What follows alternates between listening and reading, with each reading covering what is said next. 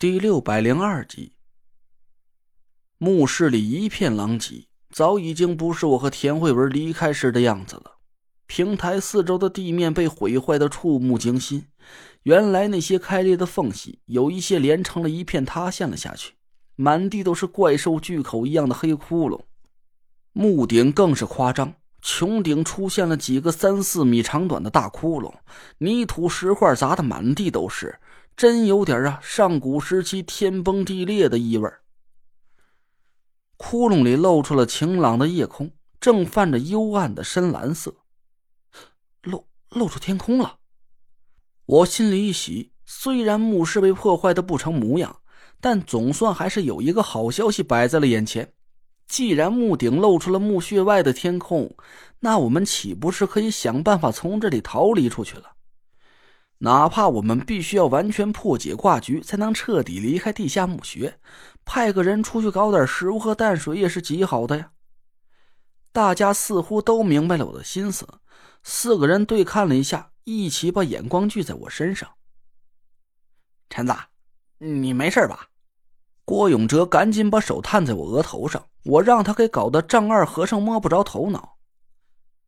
我能有什么事啊？你这干嘛呢？哟。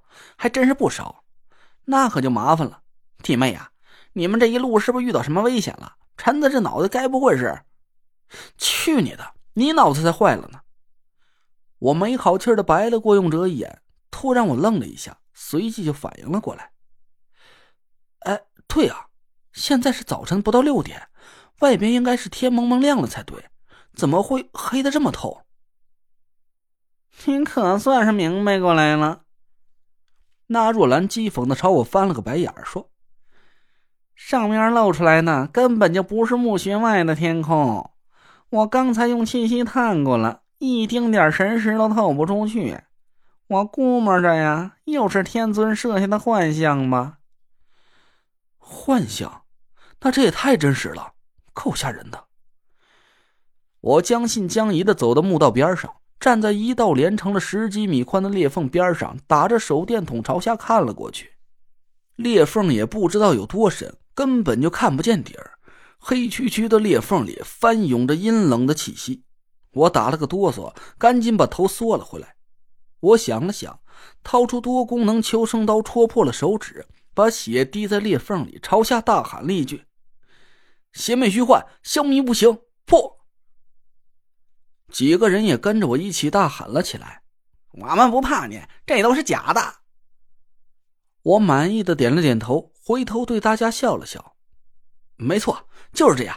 甭管玄武天尊用什么幻象来迷惑咱，咱都不怕他。”几个人强打着精神，笑着点头。其实话虽然这么说，但我的心里和其他人一样，根本就不相信这种小儿科的法术就能破解得了天尊级别的幻术。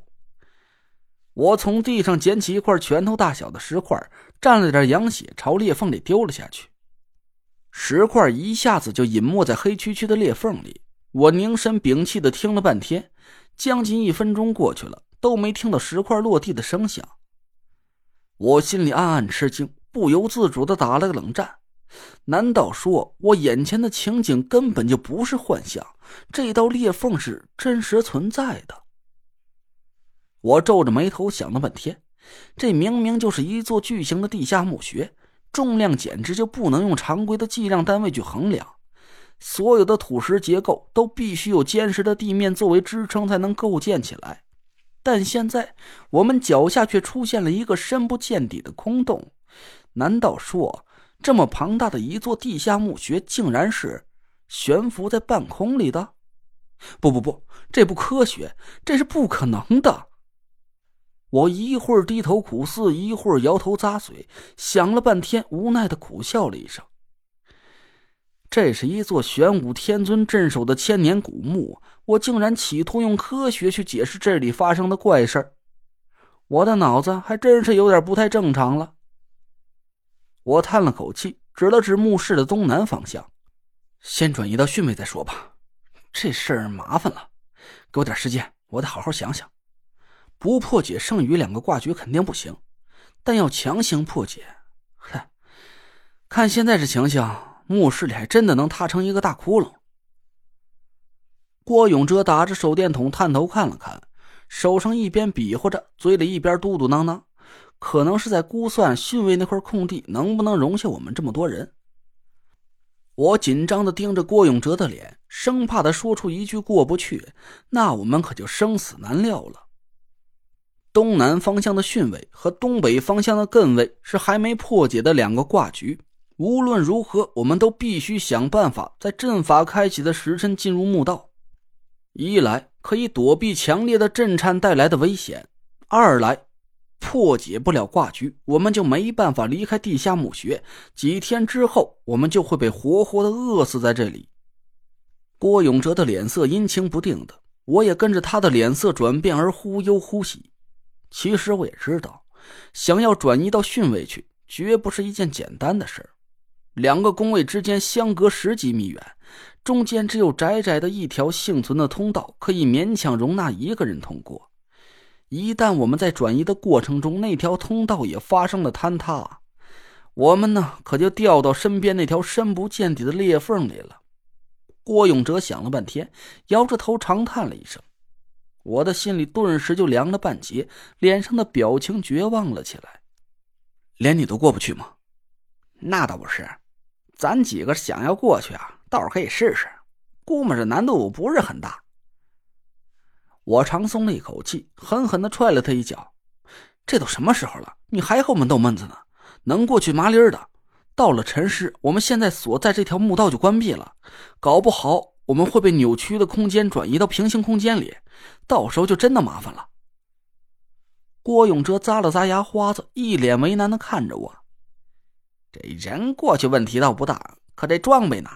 背着几十斤沉的装备走这么窄的路，连哥们都不一定有这本事，更别说你们几个人了。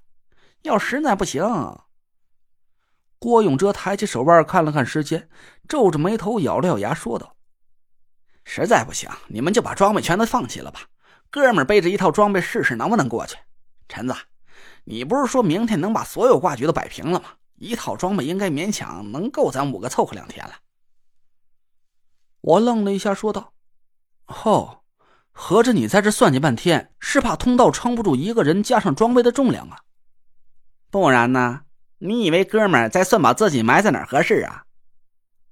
郭永哲白了我一眼，我差点就忍不住笑出声来了。